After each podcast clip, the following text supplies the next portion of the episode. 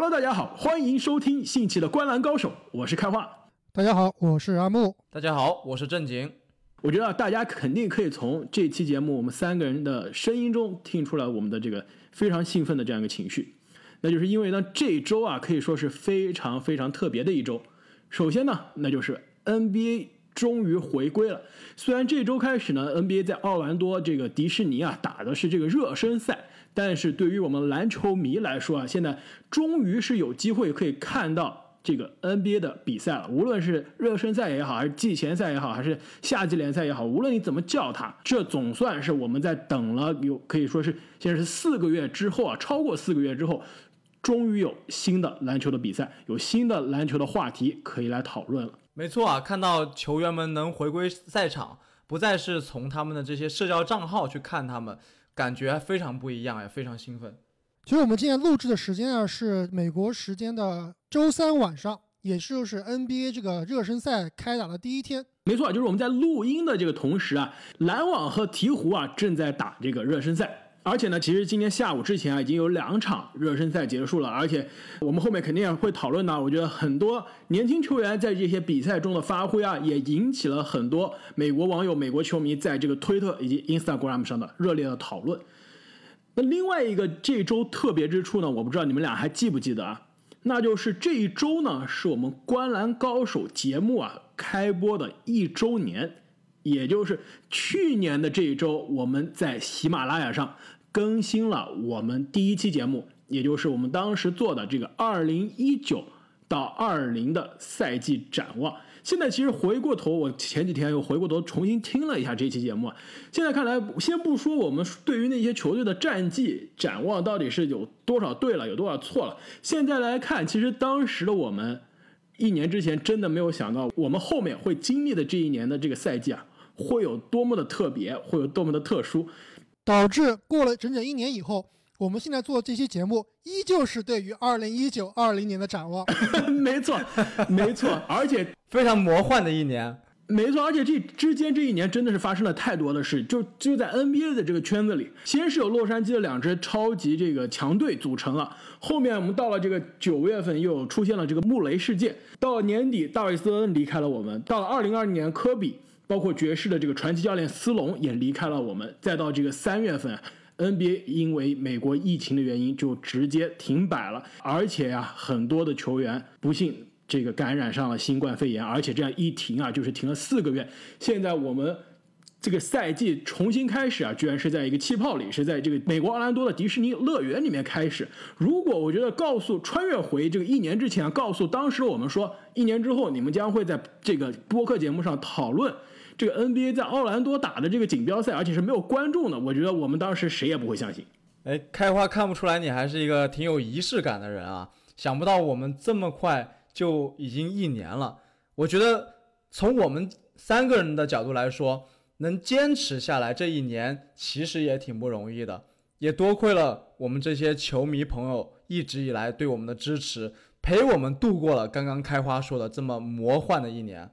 没错，而且在。各位这个球迷朋友的这个支持下，我们的这个频道也是成长的越来越快。我们也会不断的给大家带来最原创的篮球的内容。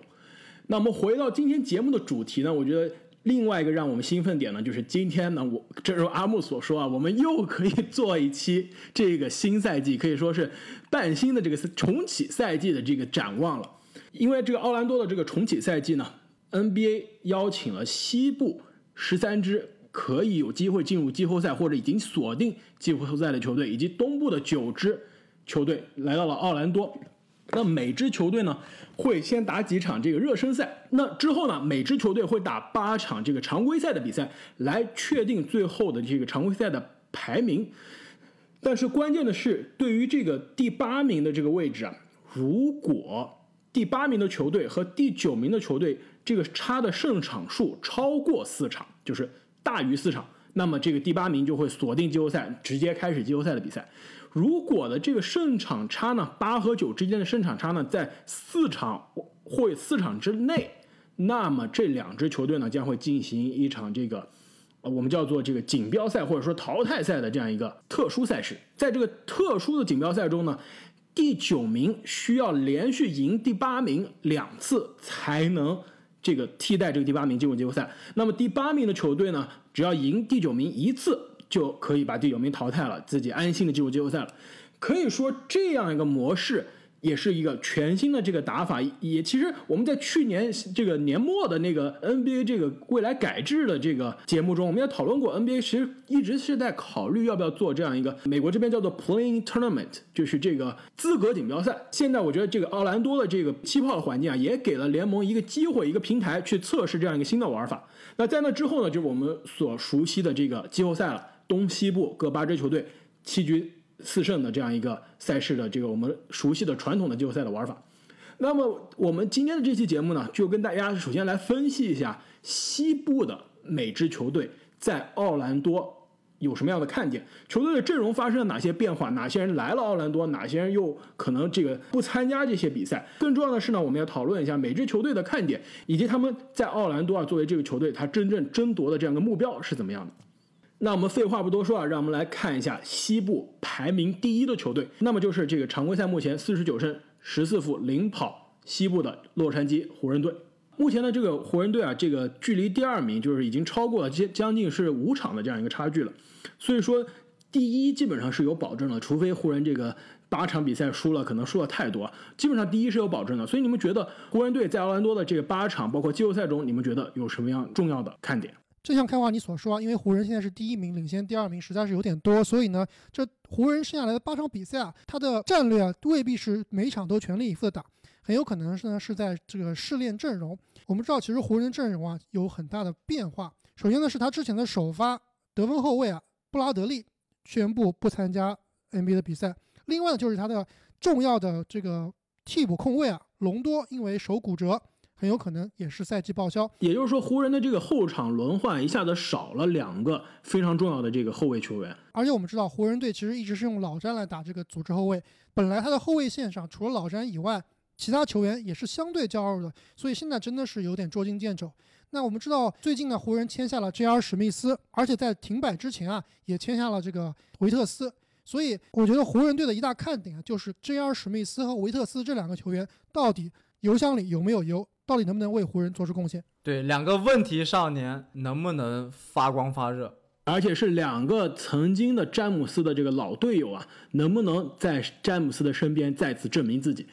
其实我觉得这两个球员在我看来啊，可能很难去弥补隆多以及这布拉德利的位置，因为这两个球员呢，布拉德利是以防守见长，这两个球员其实防守都非常的糟糕。那隆多是以组织见长，那这两个球员其实我觉得 在这个组织端，我觉得有可能是会 不帮倒忙，不帮倒忙就不错了。更多其实这两个跟 KCP 一样啊，跟这个波普一样是射手的这样一个状态，所以我倒是看好另外两个湖人的这个球员啊，这也是我觉得湖人这八场球里面最大的看点之一了，就是他的这个后场轮换。我觉得一个是阿木的宝藏少年这个卡鲁索。另外一个呢，其实是我的这个隐藏宝藏少年，也是湖人今年那个二轮秀，但是一直没有在湖人出场。但是我觉得奥兰多他终于是有机会了，叫做霍顿塔克。我觉得这两个球员相对比较年轻的球员啊，有机会承担起湖人后场轮换的这样一个阵容。我觉得如果湖人想要在季后赛走得更远，他的这个后场轮换问题是一定要去解决的。我觉得正如阿木所说啊，这八场比赛湖人更多的是一个这个排兵布阵这样一个练兵的状态，去寻找他这个阵容的一个化学反应。我觉得到了季后赛才是老詹，才是湖人整个球队真刀真枪去开干的时候。其实我非常同意这个湖人队这个塔克，大家其实可以稍微关注一下。而且总的来说，我觉得大家如果看这个复赛以及看今年的季后赛啊，总体的一个大看点就是去年的一些新秀，而且呢在之前的赛季啊并没有表现突出或者有很多机会上场时间的球员，很有可能啊会在这个复赛里面爆发出来。我们就想一想，其实按照往常啊，这个时间已经是这个第二年的夏季联赛的时间了。那其实。我们知道很多 NBA 的这个新秀啊，在第一年和第二年它是有质的飞跃的。那其实对于这些新秀来说，按时间上来看啊，现在就已经是他们的第二年了。包括我们之后也要讲的这个掘金队啊，就是他们的这个之前的二轮秀波波也是在今天的比赛里面大发神威。所以我觉得总的来说啊，我觉得球迷朋友们可以多关注关注去年的一些有潜力的新秀。我觉得现在是他们表演的时间了。没错，我同意你的观点。但是我觉得对于湖人队的而言呢，其实培养年轻人可能是更次要的一个一个目标了。我觉得他们来到奥兰多只为了一个目标，那就是拿下 NBA 的总冠军。其实我们之前在很多期节目中就都已经表示了非常看好季后赛的老詹，也非常看好湖人夺冠的这样一个形势啊。所以你们觉得，第一，湖人今年夺冠的这样一个形势到底是怎么样？你们觉得有多少的胜算？第二就是如果老詹啊真的在第三支球队拿下自己的这个是第四个总冠军戒指了，你们觉得对于老詹的历史地位意味着是什么？我觉得首先要看一看湖人队从停摆回来之后的一个状态啊，才更好做判断。但我觉得布拉德利的缺阵其实对湖人队的影响还是挺大的，因为湖人队本来他的后场承担的更多的是。防守对方后卫的这样一个职责，那现在布拉德利这个招牌的防守球员无法参加的话，那么谁去防对方的明星后卫呢？要打上一个问号。那在我看来，其实我还是觉得湖人的夺冠概率是最高的。他们的最大对手呢，这个洛杉矶快船啊，因为最近这个缺兵少将，哈雷尔和贝弗利呢都被迫离开了这个奥兰多。那如果这两名球员不能按时回归的话，我觉得对快船的影响会是相当相当大的。那回到这个老詹的问题啊，我觉得如果老詹这个赛季夺冠，我觉得历史前二的地位啊是绝对是无法撼动了。那能不能真正挑战到乔丹，我觉得还是要画一个问号。没错，这点我非常同意。其实，在二零一六年这个詹姆斯王者归来带领家乡的这个骑士队夺冠之后，其实当时就已经很多媒体。在说詹姆斯有可能已经锁定了历史前二的这个位置，但是还是有不少质疑的声音。但是我觉得，如果今年詹姆斯能在湖人队，在自己职业生涯的这个第三支球队再次带队夺冠的话，我觉得他的这个前二的位置就已经锁定了。因为我觉得，毕竟在不同的球队、不同的体系、不同教练，然后面对这个其实不同类型的这个对手的情况下，都能作为球队的第一人。带领球队夺冠，我觉得这真的是一个非常非常难的，也是前所未有的一个壮举。那么说到这个湖人在这个季后赛能遇到的可能是最强的这个竞争对手之一啊，那么就不得不提到下面这支球队，也就是西部啊排名第二的球队洛杉矶快船队。快船呢在之前的这个常规赛比赛中啊，四十四胜二十负。那离湖人的距离啊稍微有点远，但是其实离第三也只有一点五场的这个优势。可以说，快船按照我们原来的逻辑上来说，这个在奥兰多的八场比赛，他可能是为了这个季后赛的这个排位去做争夺的。但是我后来仔细想了一下，其实现在在 NBA 的这个新的打法中，第二名和第三名是没有区别的，除非是他在挑这季后赛的这个对手。但是是因为第二和第三。他没有考虑这个主场优势了，现在是第三是掘金啊，所以说快船在打季后赛后面，如果真的遇到掘金的情况下，他是不用考虑说哦，我有主场优势，所以我需要在这个争第二名。所以其实现在对于快船来说，这八场比赛，一方面是保持健康，另外一方面呢是可能是他要去看一下。后面这个第六是第七分别是什么样的球队，甚至看一下第五是什么球队，来根据这个球队的这个对阵去操纵自己的这个最终的排名。所以我觉得快船的这八场比赛可能更多的是一个在为自己找对手的这个一个过程，到了季后赛才是这个真正开打的这样一个阶段。其实跟湖人是非常类似的。哎，开花，你刚刚提到一个很有意思的点啊，就是在奥兰多打比赛没有主场优势了，但是其实今天啊，我看他们热身赛的时候。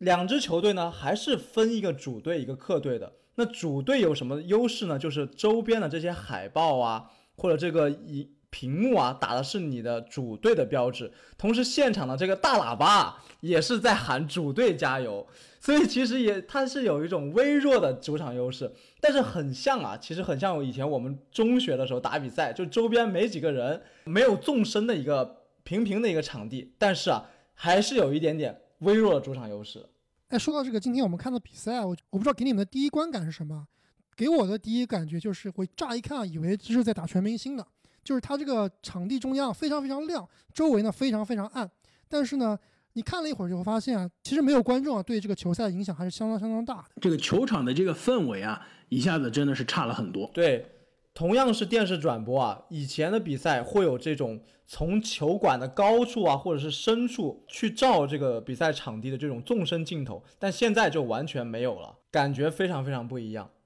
那回到我刚才说到这个快船，它的阵容啊，现在问最大的问题就是贝弗利和哈雷尔呢都离开了奥兰多。官方说呢都是因为个人原因啊，但是我好像记得是，如果一名球员你是测试成新冠阳性的话，他们好像也不会就是直接公布说这名球员被测新冠阳性，所以必须要离开奥兰多了。所以这两名球员缺阵啊，在我这里还是有一点点担心的。没错，包括我们后面肯定要聊到的这个胖虎的这个突然。离开奥兰多啊，现在其实也是有很多的这个媒体揣测这个背后的原因到底是什么。那胖虎不一样，胖虎确实是因为有家庭原因，而且我看今天的新闻说了，胖虎在离开这个奥兰多之后啊，他每天都在做这个新冠测试，而且每天都是阴性。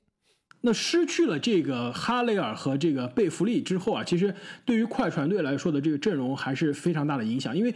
快船队今年的这个常规赛呢，可以说是非常的慢热，而且阵容呢，其实到了奥兰多之前是终于算是齐整了，这个泡椒终于回归了，而且他的这个阵容的这个深度和他这个防守攻防两端的均衡性啊，如果是。全勤的这样一个状态，可以说是联盟的这个深度和防守的攻防两端的最顶尖的球队了。但是如果啊，这个失去了这个后场的最好的这个后卫的防守者，以及他的这个内线的这个轮转，可以说是球队的超级第六人啊，我觉得如果到季后赛时候这两个人还不回来，这对于快船队来说影响是非常大的。而且啊，之前这个沙米特也是因为这个染疫啊，所以没有来到奥兰多。如果他也不能及时归队的话，其实对于这个。快船队的后卫线来说啊，还是有非常大的影响的，就是少了一个防守专家，还也少了一个射手。但是呢，如果这个快船的这三个人都回归，快船的阵容啊齐整啊，其实我觉得在季后赛。真的是可以跟湖人掰一掰手腕，因为去年的这个卡哇伊的状态，如果卡哇伊在今年季后赛能打出去年季后赛的这个状态来来说啊，我觉得湖人啊肯定是会非常担心这个同城的对手。而且我觉得对于快船队来说，有一个隐藏的优势，也是我今天刚刚想到的，那就是他如果季后赛，其实我们就觉得现在大概率季后赛这个西部的决赛的对决就是湖人打快船了。那如果是正常的赛季的话，湖人打快船，对于快船来说，他最亏的是什么？就是他七场比赛全是客场，因为在洛杉矶打，洛杉矶的球迷大多数都是湖人球迷。快船他的主场比赛其实也是客场比赛，所以说快船如果是正常的赛季的话，他打湖人就是意味着他有全联盟历史上最差的主场优势，基本上就是主场劣势了。来了奥兰多就不一样了，主客场都一样。就像正经所说，就是场边的这个天花板不一样，大喇叭不一样，大喇叭不一样。那我是快船，我就开心了，对吧？原来我的主场比赛全是给湖人加油的，那现在我的主场比赛，这个大喇叭是给我加油的。所以我觉得，如果是快船来说啊，其实他的这个心理优势有了，这一点我觉得还是非常有意思。那么下面一支球队呢，就是西部排名第三的球队丹佛掘金队。掘金呢之前的这个常规赛四十三胜二十二负，排名这个西部的第三名。但是其实离后面一直到第七名啊，其实差距都不是特别的大。那说到掘金啊，不得不说，今天下午我看了这场这个掘金的第一场热身赛啊，我不知道你们有没有看掘金的首发阵容啊，真的把我吓了一大跳。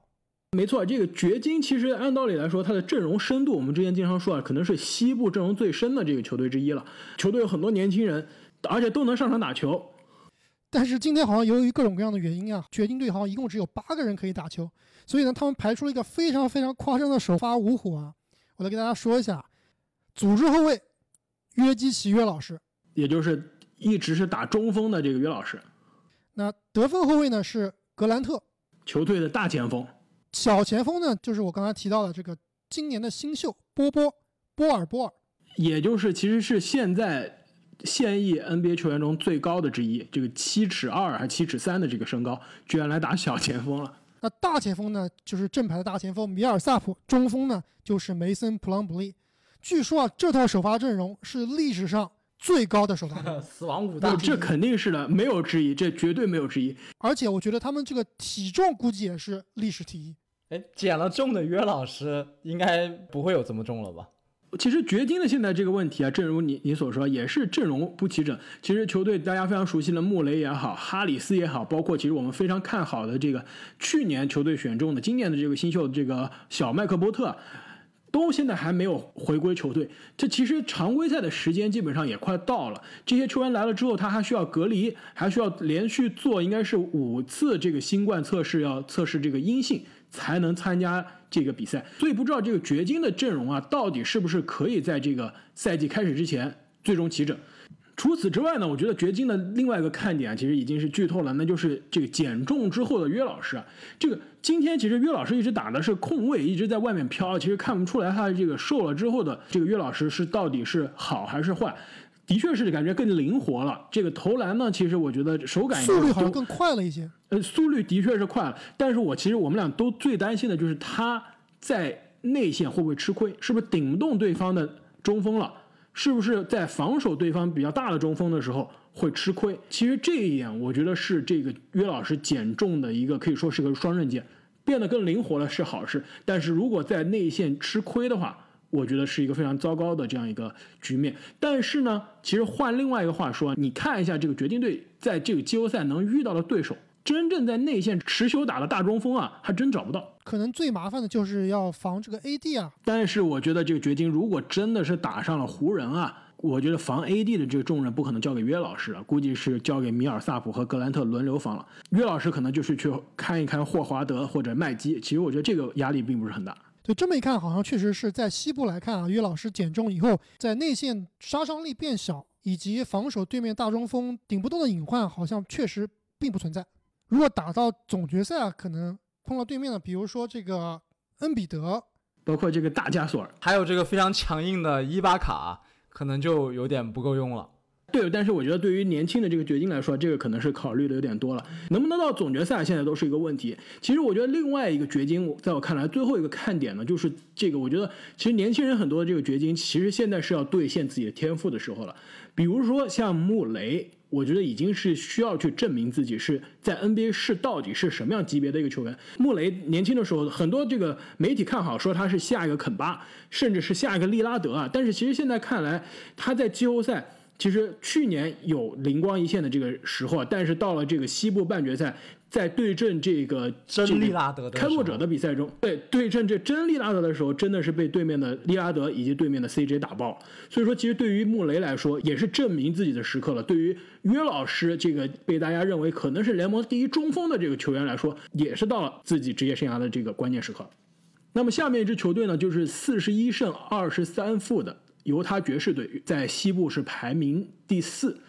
那其实我觉得，如果说啊，从阵容上来说，从球队的更衣室关系上来说啊，来到这个奥兰多打折扣最大的，我觉得很有可能就是犹他爵士队了。首先呢，球队这个今年场均将近二十分的这个头号射手，也是球队外线得分的这个支柱啊。博格达诺维奇因为这个受伤啊，选择了赛季报销，那没有来到奥兰多。那其实整个球队在现在三四号位的这个位置上是一个缺人的这个状态，而且球队的空间本来就是捉襟见肘，现在球队的这个投射的麻烦会更大。另外一点呢，其实我觉得是更有趣的一个看点呢，就是米切尔和戈贝尔的这个关系到底会是怎么样？我觉得这是一个非常重要的一个因素，也是决定着爵士队可以在季后赛走得多远的这样一个关键。我非常同意啊！我觉得爵士他的主场优势毋庸置疑是非常非常大的。现在少了主场优势，而且少了他们最强的得分者之一啊！我觉得他们可能是在西部这个前六的球队里面啊，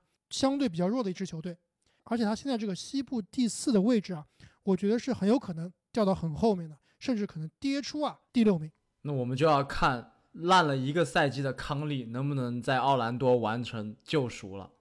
而且啊，这个就刚刚其实你们都没有提到，就是我们知道，在这个戈贝尔查出新冠阳性之后呢，米切尔紧接着也查出了新冠阳性，而且呢，据说是因为戈贝尔在更衣室这个非常的不注意，把米切尔传染了。当时他非常生气，我记得。没错，在那之后啊，一直有爆出这这两个球员的这个关系啊，就此破裂了。我记得应该是在四月份的时候啊，美国媒体还有篇文章是说这两个人的关系是无法挽救，已经达到无法无法修复的这个地步了。其实，在这个 NBA 的媒体圈，这种这样的文章在这种休赛期能出来，那基本上肯定是更衣室中有人已经跟媒体，而且是非常了解这个内幕的人，已经跟媒体。爆过料了，所以当时其实大家也觉得这两个人的这个关系啊，非已经到了一个非常难堪的这样一个局面了。但其实最后呢，戈贝尔和米切尔呢也在社交媒体上表示啊，说两个人在球场上还是会向前看的。但其实也是暗示了，估计他们场下没有办法做朋友了。我其实我还看到一篇文章啊，就是说这个戈贝尔在打球的时候啊，是一个挺喜欢抱怨的人。就是凡是有空接啊，或者是顺下的这种机会，后卫没有传的时候，特别是这个记者，我不知道他是有意还是无意，他还点到，就是说像米切尔这种年轻的明星球员啊，经常喜欢打一些英雄球，不给自己的内线传球。那么在这种情况下，戈贝尔往往会在场上直接把自己的不满表达出来，这其实也是影响他们俩关系的一个非常关键的原因。没错，而且这个。戈贝尔明年夏天，二零二一年的夏天啊，跟字母哥一样，他也是成为这个自由球员了。如果爵士队在今年的季后赛让人非常的失望，这两个年轻核心的关系又处理不好，明年又是这个戈贝尔的合同年啊，我觉得。爵士可能会考虑要交易戈贝尔。虽然戈贝尔过去几年是拿了这个 NBA 的最佳防守球员，而且是多次拿 NBA 的最佳防守球员，但是如果其实现在在联盟的这样一个打球的风格中，想要给戈贝尔找一个好的下家，拿回来稳定的筹码，其实还是非常难的。所以说，对于爵士来说，这个因为新冠疫情啊，可以说让球队到了一个非常尴尬的这样一个境地。最后，我觉得还有重要的看点，其实也是米切尔。大家知道，这个米切尔虽然是二零一七年进入这个联盟的，算起来算是比较年轻的球员，但是他年纪呢是比这个同届的塔图姆大，而且其实甚至比这两年前进入联盟的这个布克，包括一年前进入联盟的这个穆雷都还大。其实我一直觉得他是在同辈的年轻人中，经常被大家觉得是最成熟的，但是其实我觉得也是可能是最被高估的年轻球员之一了。他的防守首先其实并不是大家想象中那么好，这个爵士的体系防守。让大家觉得米切尔是个很好的防守球员，但是他的防守的这个高阶数据啊，尤其本赛季并不是那么的理想。再看进攻端呢，其实你们觉得米切尔是比塔图姆、比布克更好的进攻球员吗？很难说啊，我感觉米切尔给我的感觉是关键时刻还算比较靠谱的一个突破型的球员。但你要说从效率各方面去看的话，这三名年轻球员还真的是比较难分高下。在我看来，这三名球员里面，米切尔应该是排第三名的。没错，其实对于米切尔来说，也是到了他的职业生涯的关键时刻了。今年如果爵士在季后赛折戟沉沙，交易走戈贝尔，那可能对于米切尔来说，整个爵士队可能要进入一个重建的这样一个状态了。康利的大合同也会成为球队的非常大的一个问题。如果在季后赛，米切尔能跟戈贝尔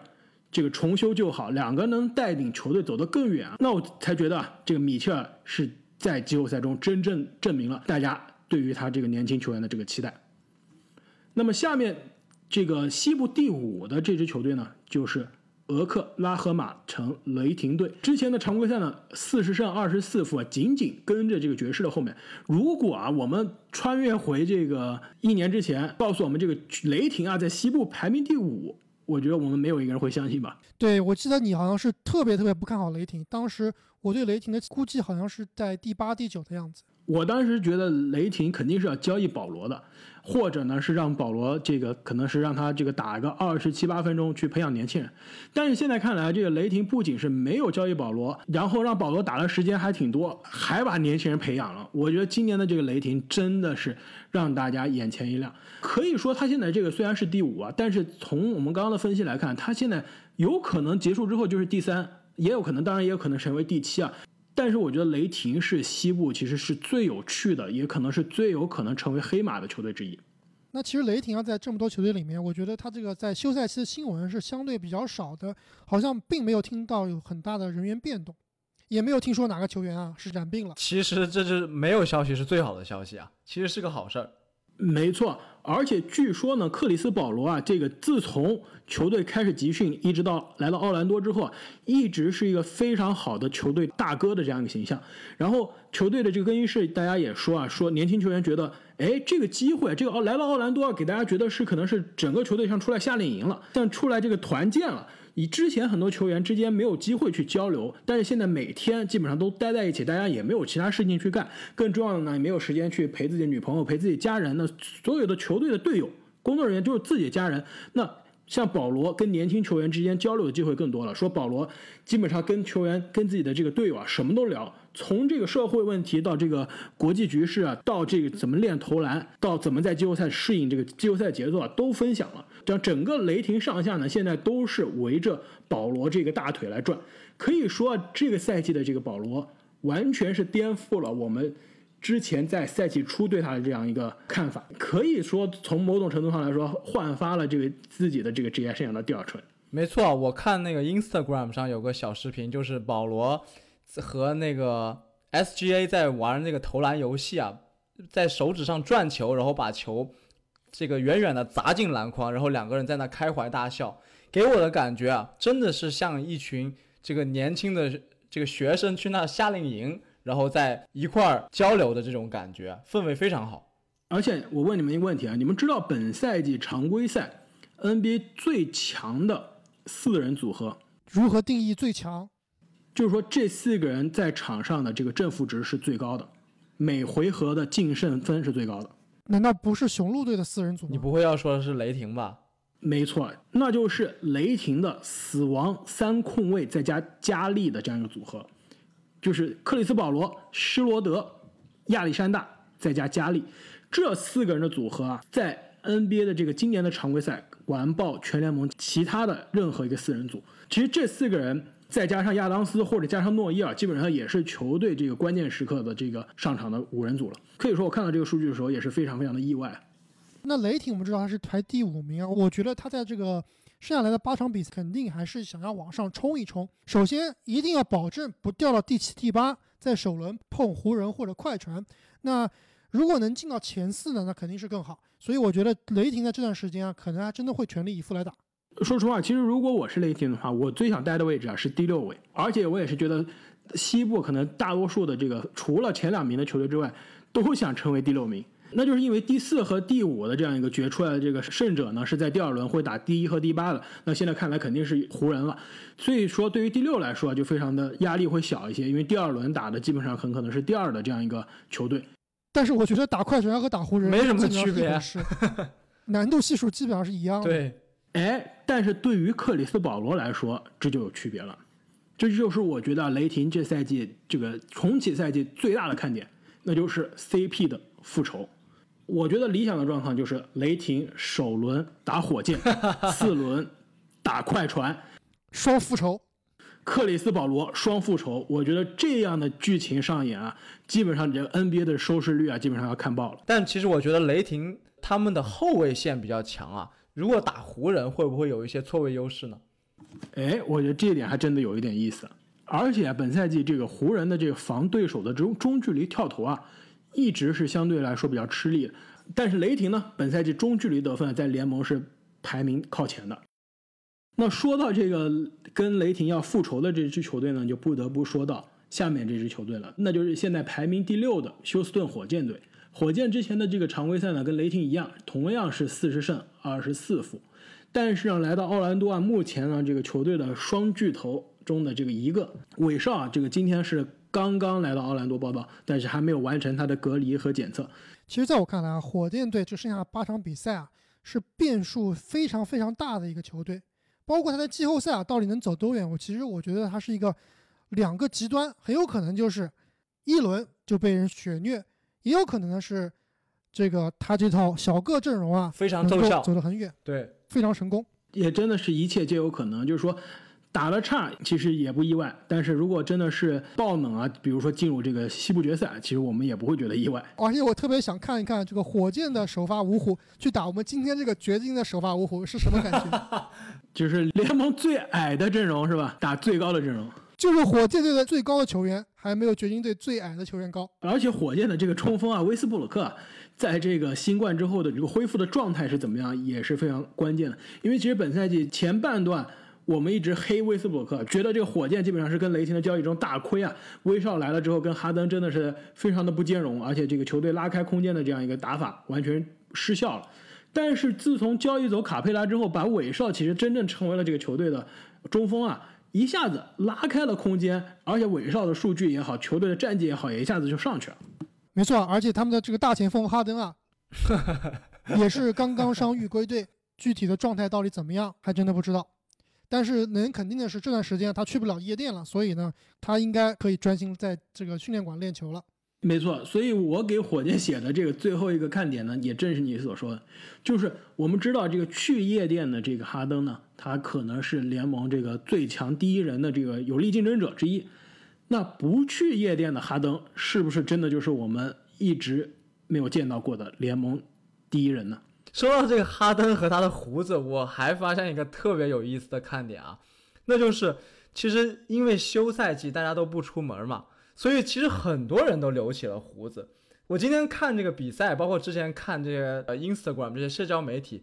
好多人都留起了大胡子，这胡子的长度啊，并不比哈登差多少，好多人都已经分不清了。所以从此以后啊，大胡子其实并不属于。哈登一个人的配置了，可能会成为很多球员的标配啊。那排在火箭后面的呢，也是来自德州的球队，那就是达拉斯的独行侠。达拉斯的常规赛呢，之前其实胜场次啊跟火箭一样，同样是四十场，但是呢，这个多输了三场比赛，就是输了二十七场比赛，所以说排在火箭以及雷霆的后面。我们知道今年的这个独行侠呢，其实从某种程度上来说，也是超出了大家的这个预期。但是呢，球队取得现在的这样的成绩，是一直是并不健康的这样一个状态。我们知道，这个波金吉斯之前是大伤，这个缺阵了十八个月，回到赛场，其实一直是一个慢慢复苏的这样一个状态。后面可以说是越打越好了。但是卢卡呢，其实本赛季啊，这个一直是伤伤停停，伤伤停停，出场的次数其实是比大伤归来的这个波金吉斯还少。但是呢，据说呢，这个休赛期期间啊，这这两个人都花了很长的时间去调养自己的身体，而且两个人都在一个非常健康，而且这个摆脱疲劳的这样一个状态。据说整个球队呢，现在这样的状态非常好，也被美国其实很多媒体认为是西部这个下半区最可怕的球队之一。据说啊，这个排在前面的快船也好，这个掘金也好，都不希望在首轮遇到独行侠。那我们知道，这个达拉斯啊，由于他们领先第八名这个灰熊的场次啊非常非常多，所以他们已经坐稳了至少是第七名的这个位置，不会有包袱啊会去掉到第八，或者是和第九去争这个外卡赛。所以呢，他们其实也是轻装上阵，很有可能是以演练战术、磨合球队为主。那如果能冲到这个第六名或者以上，那肯定是最好，因为我们像我们刚刚所说啊，可以避开湖人和快船。而且我看了一下他们这个剩下来的这个赛程啊，之前达拉斯的正常常规赛的剩下的赛程呢是联盟第四困难的，也是非常非常难。那么他们新的赛程之后呢，是变成参加复赛的二十二支球队里面第十五难的，所以它这个难度系数啊是减少了不少。那我觉得这个独行侠在重启赛季最大的看点之一就是卢卡和这个波金吉斯这两个年轻欧洲二人组的这样一个配合。到底是怎么样？到底能带球队啊走多远？因为本赛季这个常规赛，我们之前说过，独行侠本赛季常规赛的这个进攻评分啊，就是这个 offense rating 啊，球队的这个进攻的这个评分是联盟历史的第一。如果能把这个历史级的进攻啊带到这个季后赛当中，并且在防守端呢再提升一下的话，我觉得很有可能独行侠能进入到季后赛的第二轮。说完这个西部这个前期的球队呢，接下来的这几支球队呢，都要为季后赛的这个最后一个名额而战了。那排名现在第八的呢，就是这个灰熊队，三十二胜三十三负。可以说，这个我们本赛季之前啊，都低估了这个灰熊队。虽然这个阿木是这个莫兰特的这个死忠粉丝啊，但是基本上灰熊队本赛季以及莫兰特本赛季的发挥啊，还是超出了我们的预期。那么，由于前两天 NBA 官方啊。已经做出决定，这个 NBA 本赛季的常规赛奖项呢，不会参考这个复赛期间的比赛，这样呢也是基本确定啊，这个莫兰特就是今年的最佳新秀了。那灰熊现在是第八名，领先第九名的开拓者呢，三点五个胜场。对于只有剩下八场的比赛来说，这个胜场差其实还是非常非常有优势的。也就是说，灰熊如果这八场比赛，比如说三胜五负啊，这后面的球队要打一个七胜一负。才能追上。如果灰熊能四胜四负的话，后面基本上要八比零了才能追上。就是说，如果灰熊想被推到第九，直接通过常规赛推到第九，还是非常困难的。我觉得，其实灰熊队如果在剩下的比赛里面能赢两场，基本上就希望很大；赢三场，基本上就很稳了。那么他剩下的赛程呢，有几个对手是非常非常难缠的。比如说第一场对阵这个同样是在生死线上的开拓者队，还要打鹈鹕、爵士、雷霆。猛龙、凯尔特人以及最后一场的雄鹿这几个对手其实都不好对付。但是如果能赢下马刺，如果能跟这个他的关键的竞争对手开拓者以及鹈鹕的两场比赛里面啊抢下一场，我觉得他们其实是比较稳。一场顶两场。但是我觉得你这个所说的稳，就是说在这个常规赛结束之后，他们是放在第八名的。但是你不要忘了，因为有这个外卡赛，有这个锦标赛的这样一个制度啊，就是说他必须领先第九名四场以上，还不能包括四场，那才能稳稳的进季后赛。现在他跟第九名的差距是三点五场，也就是说现在来说，如果我们现在每个球队的这个战绩是一样的，现在来看他还是要打这个外卡赛的。所以说对于灰熊来说，我觉得常规赛结束是第八名没有问题，但是大概率啊，很可能是要跟第九的球队去打这个外卡赛了。而且虽然我是莫兰特的粉丝啊，我觉得大概率这个外卡赛啊要输，我觉得很悬。干不过利拉德，不光是干不过利拉德啊，也未必干得过胖虎和英格拉姆。对，没错，其实对于我是灰熊队来说，我其实我觉得我的后面八场比赛，每一场我都要当季后赛，每一场都当最后一场打，我一定要争取啊，不用去打这个外卡赛。如果真的是要去不得不打外卡赛啊，我觉得我是灰熊的话，我现在都很慌。但是我觉得让球队比较开心的一点呢，就是球队其实本赛季也是一直不是特别健康，内线的年轻球员 J J J。这个杰伦·杰克逊以及这新秀克拉克啊，都是在这个赛季不同的阶段受过伤。那现在其实内线的这个球员齐整了，唯一可能是缺阵的关键球员就是通过这个热火的交易交易来的这个温斯洛，但其实他在灰熊也是一场都没有出场。所以说球队现在虽然比较年轻，但是是一个非常健康的一个状态。呃，说到这个季后赛的争夺呢，下面这支球队啊，有可能其实也是进入这个季后赛的非常热门的人选，那就是西部的第九名开拓者队。那战绩呢是二十九胜三十七负，和前面的灰熊差了三点五场。其实可以说，如果我们觉得这个西部的这个爵士是进入到奥兰多这个阵容打折打的最多的，那开拓者有可能是阵容补强最多的，一下子。首发回来了两个，没有哪个球队是真的是能回来两个首发的。虽然失去了是阿里扎，但是一下子回来了这个去年呢，可以说打出准全明星水平的这个纽基奇，以及啊这个非常年轻、非常有这个潜力的这个扎克克林森啊这个大前锋，一下子多了两个首发球员啊，其实对于球队补强是非常重要的。而且啊，这个甜瓜最近也是除了约老师之外减重最夸张的一个球员。据说呢是要把他移到小前锋的位置，也就是他这个之前巅峰时期最擅长的位置。那么首发利拉德、麦克勒姆、安东尼、柯林斯以及纽基奇或者白边啊，这套首发阵容其实还是相当相当难缠的。但是阿木，你担不担心减了重的安东尼没有了他的大屁股，威力会下降呢？我觉得安东尼最重要的就是他如果能把他的这个速度提起来，包括在防守端啊。能够挡拆之后跟得上对方的后卫，而且呢，他的三分球呢能够更稳定。我觉得这就是安东尼现在最需要做的事情。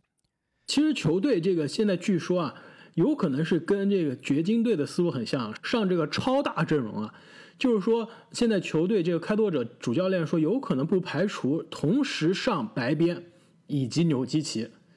真的假的？这不是作死吗？但是啊，这个关键摆在开拓者面前的大问题就是。第一，他们落后于灰熊队比较多；第二呢，就是因为他们剩下来的赛程啊，非常非常的困难，算得上是魔鬼赛程，算得上是魔鬼赛程了。而且他这个赛程的难度变动啊，也是非常非常大。之前呢，剩下来的比赛，他的赛程的难度是联盟排第十六，那现在呢，一下变成了第五难的赛程。所以开拓者剩下的比赛真的是每一场都是硬仗，除了最后一场打篮网。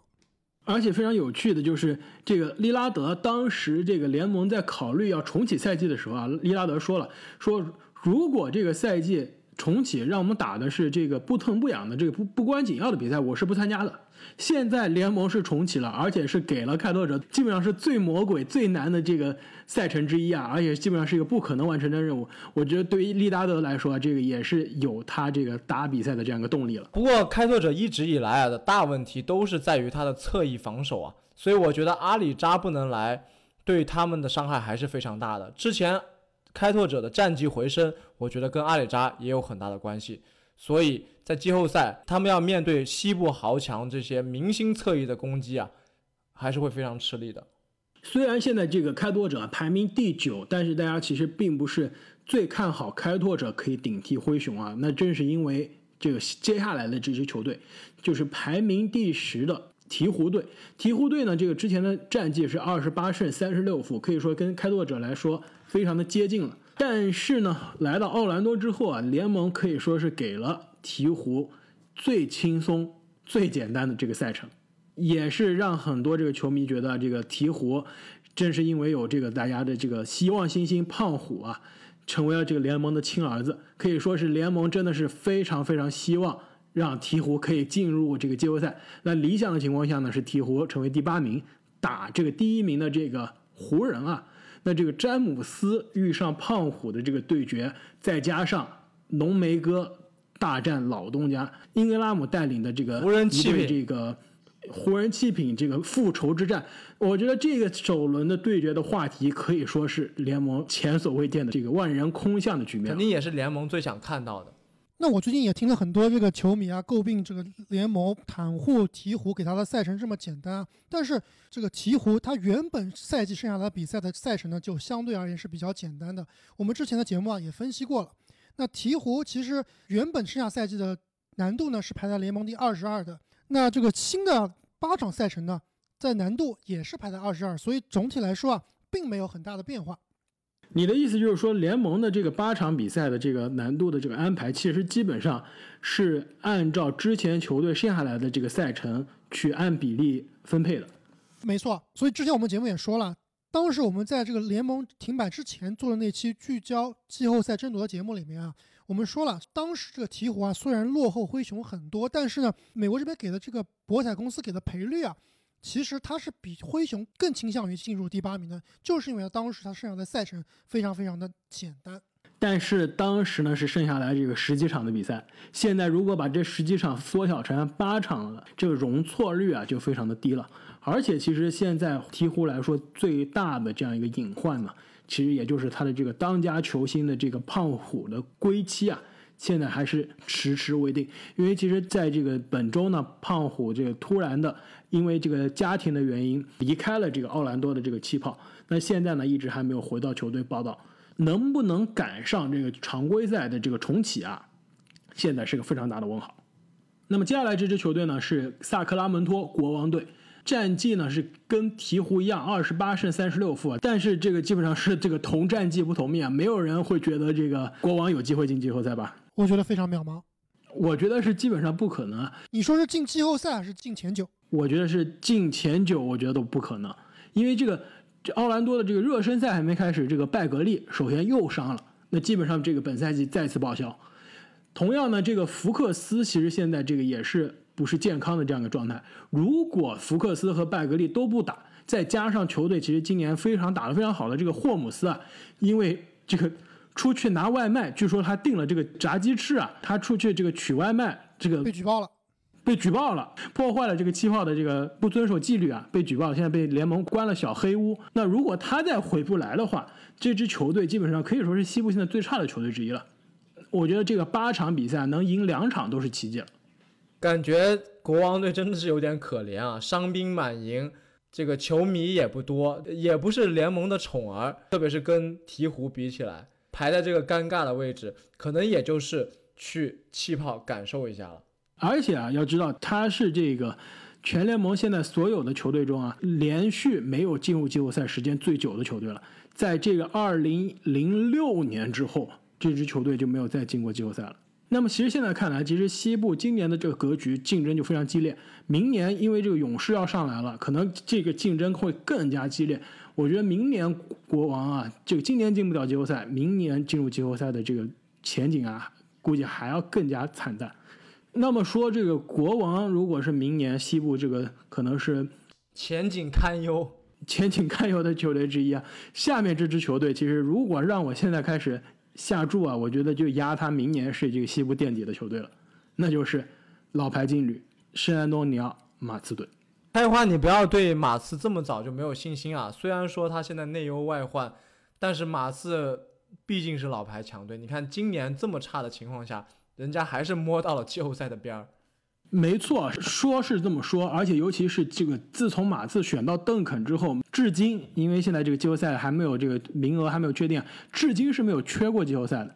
这二十多年的这个没有缺场啊，真的是让人非常的敬佩。尤其其实是过去这几年啊，基本上每年大家都在这个赛季之初觉得马刺要进不了季后赛，但是马刺最后都打了大家脸。今年呢，其实我觉得马刺给大家怎么也打脸的到我们了。大家这机会真的是太渺茫了。首先，这个球队的这个内线的头号得分手这个阿尔德里奇是没有来到这奥兰多，而且呢，球队的管理层呢也说，来奥兰多基本上是以培养年轻人为主了。那其实基本上就是暗示这个德罗赞的这个时间啊也会减少。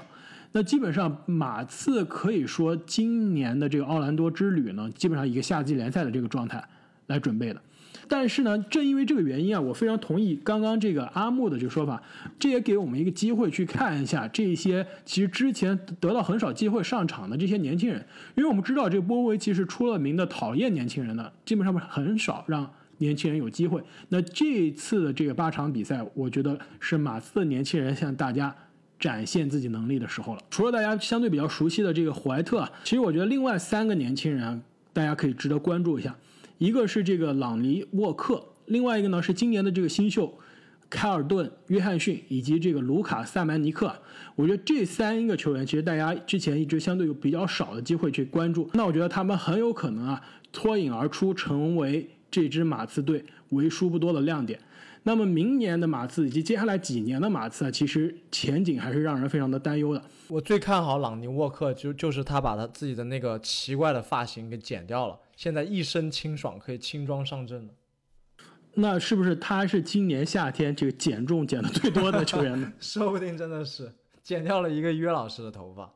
那如果说马刺啊来这个奥兰多是打酱油的呀？那接下来这支球队，我觉得他自己都不知道为什么会要来奥兰多，那就是西部排名第十三的球队菲尼克斯太阳队，二十六胜三十九负啊。其实从战绩上来看也好，这个太阳其实自己心里也清楚啊，自己来基本上是联盟要凑人数，可能要凑齐偶数的这个球队的数量，把太阳队叫过来了。太阳对于季后赛来说，基本上是没有什么争夺的希望，除非他八胜零负，还有可能去争夺一下第九名。但是基本上从现在他的这个赛程来看是没有什么希望了。那这个太阳的阵容方面啊，今天也是新的消息，是这个他们的中锋贝恩斯是公开说自己得了新冠肺炎，现在也在隔离当中，也不知道到底能不能参加最后后面的比赛。还有就是乌布雷很有可能也是不会参加。